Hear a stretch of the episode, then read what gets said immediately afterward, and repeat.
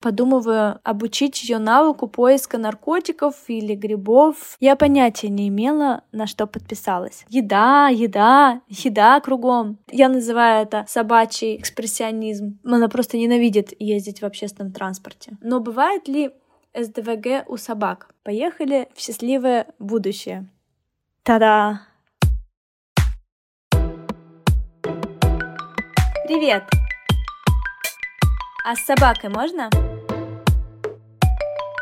Это подкаст о городской жизни с собакой. Меня зовут Вика, я живу в Москве, и я человек, у которого очень короткий разбег между моментом, когда в голову приходит идея, и моментом осуществления этой идеи. Так было и в тот раз. Я лежала на диване и с раздражением наблюдала за своей кошкой, которая уже битый час скреблась в входную дверь и орала, что я не выпускаю ее из квартиры.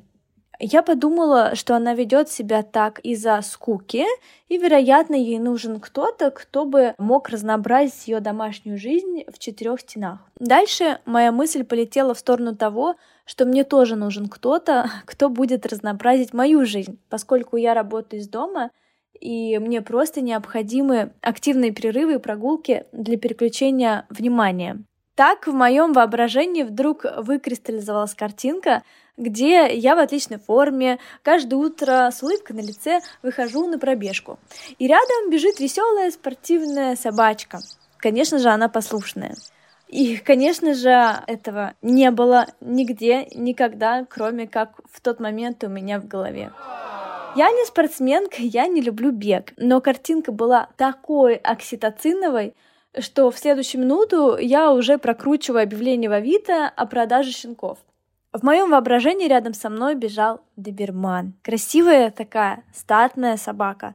В Авито мне тут же попалось объявление о продаже щенков от матери добермана и отца сорванца. Через час я уже рулю по МКАДу в сторону нахождения доберманнего потомства. Приехала, значит, я в частный сектор. Мне показывают щенков. а Я хотела взять мальчика, но мальчиков, к сожалению, уже не было. Остались только две девочки. Я начала смотреть этих щенков, посадила их рядом друг с дружкой. Они были такие робкие, и жались друг к другу, и все пытались от меня улизнуть. Я посмотрела на них и выбрала ту, которая покрупнее. Когда я смотрела и видела, что они робкие и застенчивые, мне в голову уже пришла мысль тогда такая мимолетная мысль о том, что а должны ли собаки быть такие робкие при знакомстве с человеком? Эта мысль пришла и ушла, я ее прогнала. Не зря же я приехала, потратила полтора часа, чтобы доехать до места нахождения щенков.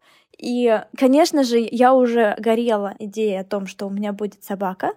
И, конечно же, эта мысль просто не могла а, взять и развернуть меня и сказать спасибо, я посмотрела ваших щенков, но они мне не подошли. Нет, нет, такого не было.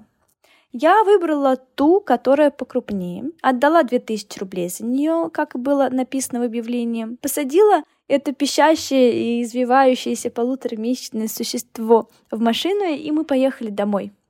Поехали в счастливое будущее. Та-да! Это и была та самая точка невозврата, которая разделила мою жизнь на размеренную обыденность до и безумное, безостановочное приключение после.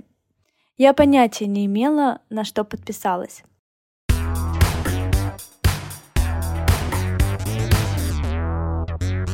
Доберман-полукровка с выраженной тревожностью. В возрасте полутора месяцев, когда она у меня появилась, она очень многого боялась. Заходить в лифт, например. Всех собак на улице боялась, даже самых маленьких, даже щенков других. И самое интересное, что меня очень удивило, она боялась темноты. Да, у Лолы был страх вечерней прогулки, если мы выходили и было темно, а она отказывалась идти дальше подъезда. Мне приходилось брать ее на руки и нести до лужайки выгула собак, чтобы она свои дела хотя бы сделала. Чтобы она привыкала к тому, что на улице бывает темно, и это нормально. А если во время прогулки начинало темнеть, собака жалась к моим ногам и не отбегала от меня дальше полутора метров. При всем этом она оказалась очень человекоориентированной, кстати. Когда в лесопарке я отпускала ее с поводка, она радостно наматывала круги исследуя все вокруг, исследуя свои возможности, но не переставала следить за мной, чтобы я не пропадала из ее поля зрения. А если я ради шутки начинала убегать от нее, когда она нарезает круги там где-то в стороне от меня, она тут же бежала за мной. Среди прочего, я заметила, что Лола не стремится выполнять команды, если ей это невыгодно. Если за выполнением не последует срочное угощение, или если мы на улице, а рядом более мощный агрегатор щенячьего внимания. Это примерно было так. Лола, сидеть. Лола, смотрит куда угодно, нюхает что угодно, бежит куда угодно, но хрен тебе, а не сидеть. Да, с концентрацией внимания и с равновешенностью надо было много-много работать. Я это поняла с первых дней жизни с собакой. Лола была просто сгустком энергии и также тревожности. Это сильно мешало осваивать статические упражнения на выдержку. Вначале я, как психолог по образованию, думала, что у нее синдром дефицита внимания и гиперактивности, СДВГ. Этот диагноз часто ставят неусидчивым детям со сложностью концентрации внимания. Но бывает ли СДВГ у собак?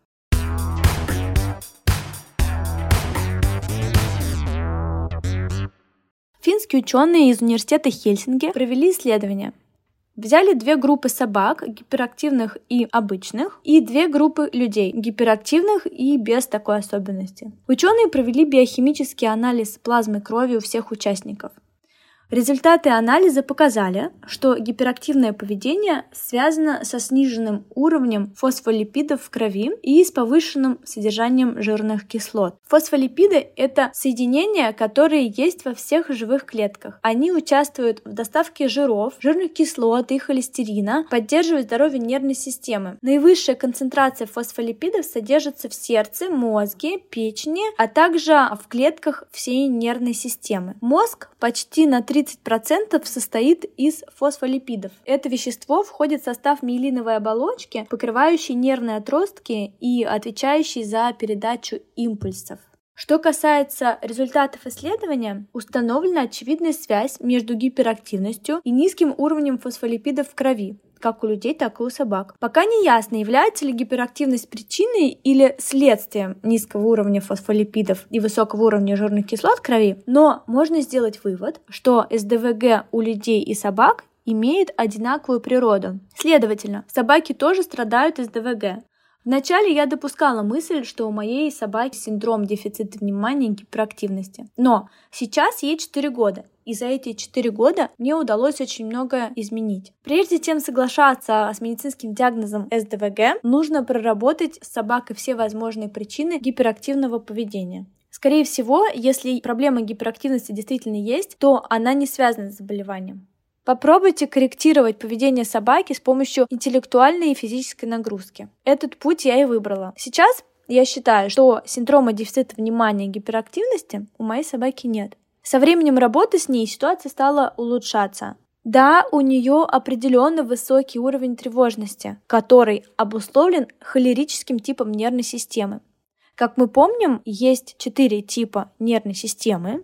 Холерики, сангвиники, меланхолики и флегматики.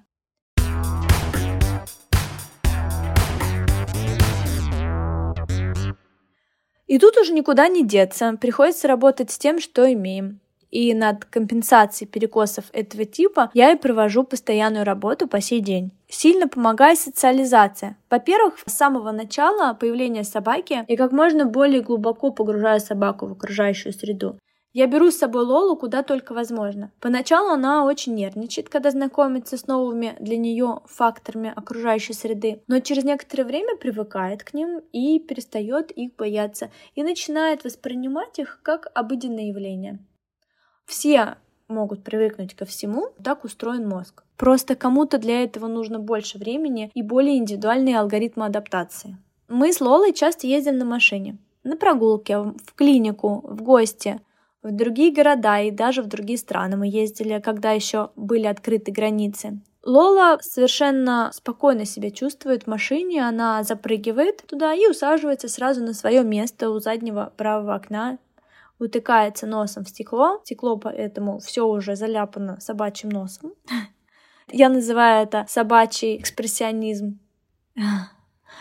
Так как я вожу ее в машине с самого появления у меня, машина совершенно не вызывает у нее никакого стресса, и она очень спокойно к ней относится. Иногда мы гуляем в центре города, где шумно, много людей, машин, и нужно ходить рядом на поводке. Ей это, конечно, не очень нравится, но это дает свой результат. Она погружается в этот мир шумов, мир звуков, которые не так утрированы на прогулке в лесу или в парке. Иногда мы заходим в кафе или в бары ходим.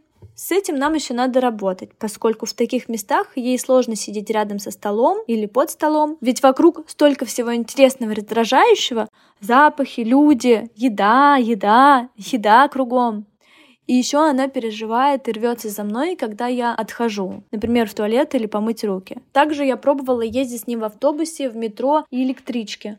Но выдающихся результатов мы пока в этом не достигли, Лола сильно нервничает и мечется в разные стороны. Она просто ненавидит ездить в общественном транспорте. По большей части я отношу это к моей недоработке, так как я сама редко пользуюсь общественным транспортом, и Лола не получила достаточный опыт познания всех прелестей этого способа передвижения с детства, когда мозг наиболее нейропластичен и легко воспринимает и усваивает новое окружение. На обычных прогулках в парке или в лесу я даю ей побегать без поводка, чтобы она чувствовала свою самостоятельность и свободу движения. Это очень важно для снижения тревожности и гиперактивности.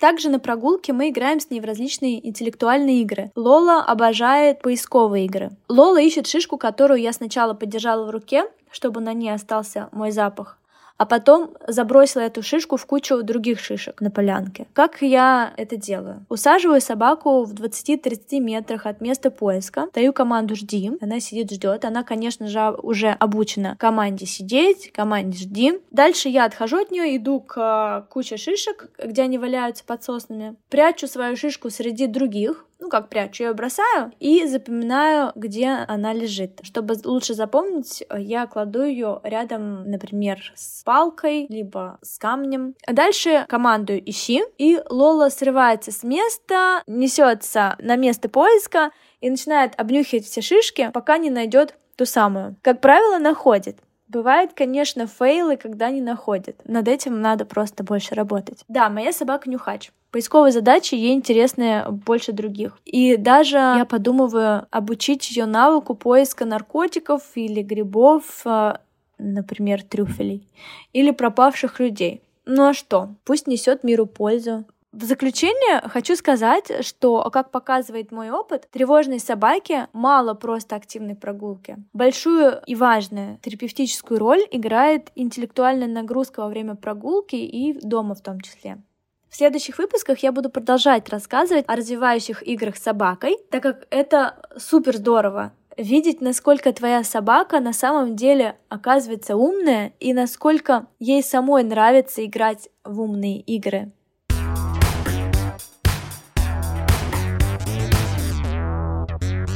Мой подкаст — это комьюнити. Если у вас есть проблема, которой вы хотите поделиться, пишите мне на почту. С собакой можно собака gmail.com а еще вы можете подписаться на меня в инстаграме Вика, нижнее подчеркивание, Гурьянова. Все ссылки вы найдете в описании подкаста. Пожалуйста, поставьте оценку и напишите в отзыве к подкасту, что вам понравилось и о чем бы вам хотелось поговорить в следующих сериях. Я за двухстороннюю связь. Спасибо, что дослушали выпуск до конца. Всем пока-пока и до следующего выпуска.